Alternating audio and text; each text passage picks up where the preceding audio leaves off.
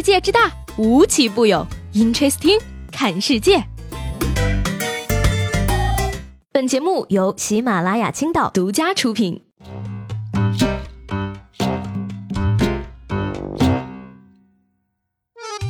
Hello，各位好，欢迎收听本期的 Interesting，我是西贝。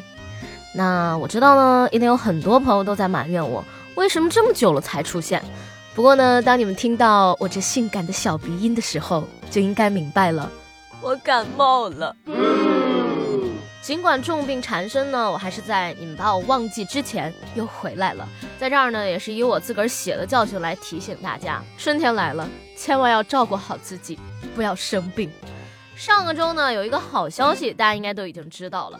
就在周五呢，今年五一的假期啊，突然由一天变成了四天。虽然说呢，说白了都是前后找补凑起来的假，但好歹还能连着休一波。不过呢，小长假刚一出，糟心的事儿就来了。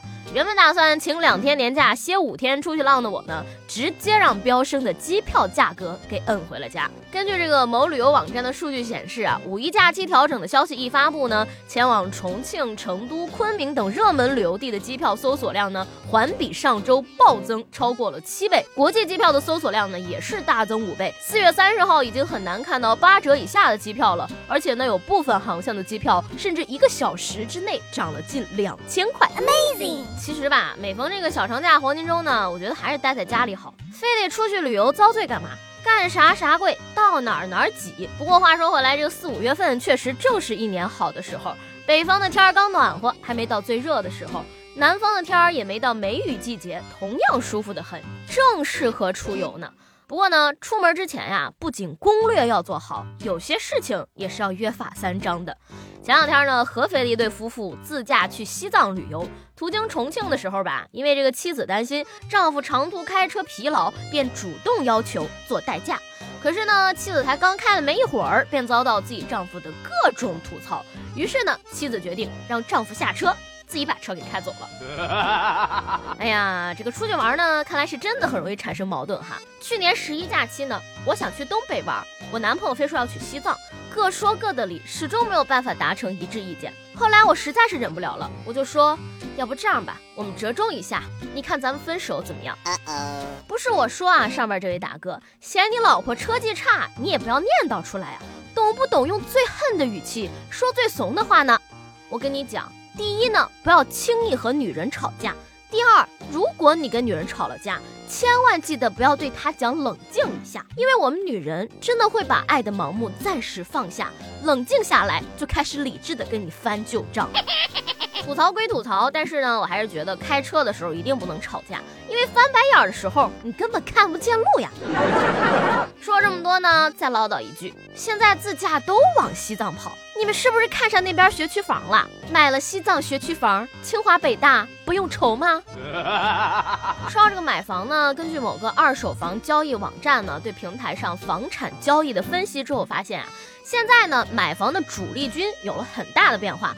百分之四十七点九的买家是女性，而且呢，百分之七十四点二的女性买房的时候没有接受伴侣的资助，其中呢，百分之四十五点二接受了父母的资助，而百分之二十九能完全凭借自己的一己之力买房。当单身女性越来越成为购房的主要群体，买房的单身女性也表示能够感到更有安全感。虽然说呢，以我这样的呀，确实买不起房，但我还是由衷的希望越来越多的女性能够知道，经济独立加思想独立才是一个真正独立的女性。那些什么只想让男的付出，自己只想买买买、花花花的思想，才是我们女性最大的敌人。当女性的能力越来越被社会所认可的时候呢，才说明这个社会男女越来越平等。也希望那些天天鼓吹女人就该买买买的无脑营销号们，放过我们吧。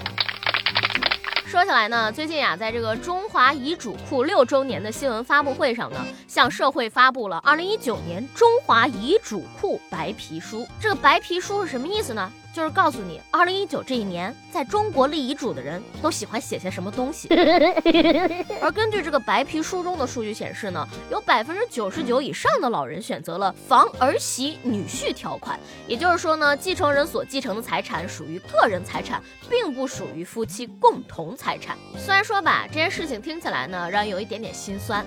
但是呢，财产毕竟是老人的，他们有权决定给谁和不给谁。再说了，你看看现在的离婚率，其实说到底呢，老人也是为了自己的孩子好。但是说实话呢，心里还是有点说不出的滋味啊。而且呢，我相信有很多朋友最近都在看一部电视剧，叫做《都挺好》。看完这部剧呢，我最大的感受其实不是什么原生家庭之痛，而是由衷的感叹，那个盲目热烈、不畏阻挠、宁愿与全世界为敌也要跟你在一起的男孩，很有可能是苏大强啊。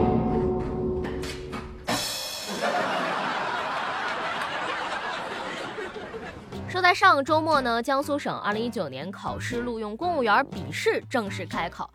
而据这个网友曝光的江苏省考申论题目中呢，什么咪蒙发家封号史、翟天临学术造假、饭圈文化等热点事件呢，直接成为了最后的材料大题。这是一个什么概念呢？啊，第一，申论题本身得分就低。几万考生同仇敌忾，认真阅读，反复总结，直到找出正确答案为止，必然呀是把这两个名字刻在了骨髓里，而且是绝对的负面。第二呢，作为历年真题，这一材料必然被辅导老师们反复提及，甚至作为经典例题，在课堂上系统讲解，告诉未来十年内的考生这件事儿有多不好，影响多恶劣。十年之内呢，这道题必然在历届辅导班上被反复提及。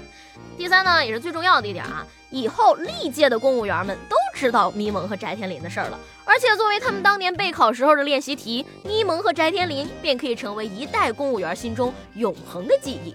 再说了，你可别以为。就考这么一次就算完了，所以呢，在这儿也是恭喜咪蒙和翟博士呢喜提江苏省考申论大题，顺带呢还上了次热搜，这下呢真的可谓是名留青史，永垂不朽了。上一节目中呢问大家啊，你们小时候都喜欢在小卖部里买什么东西？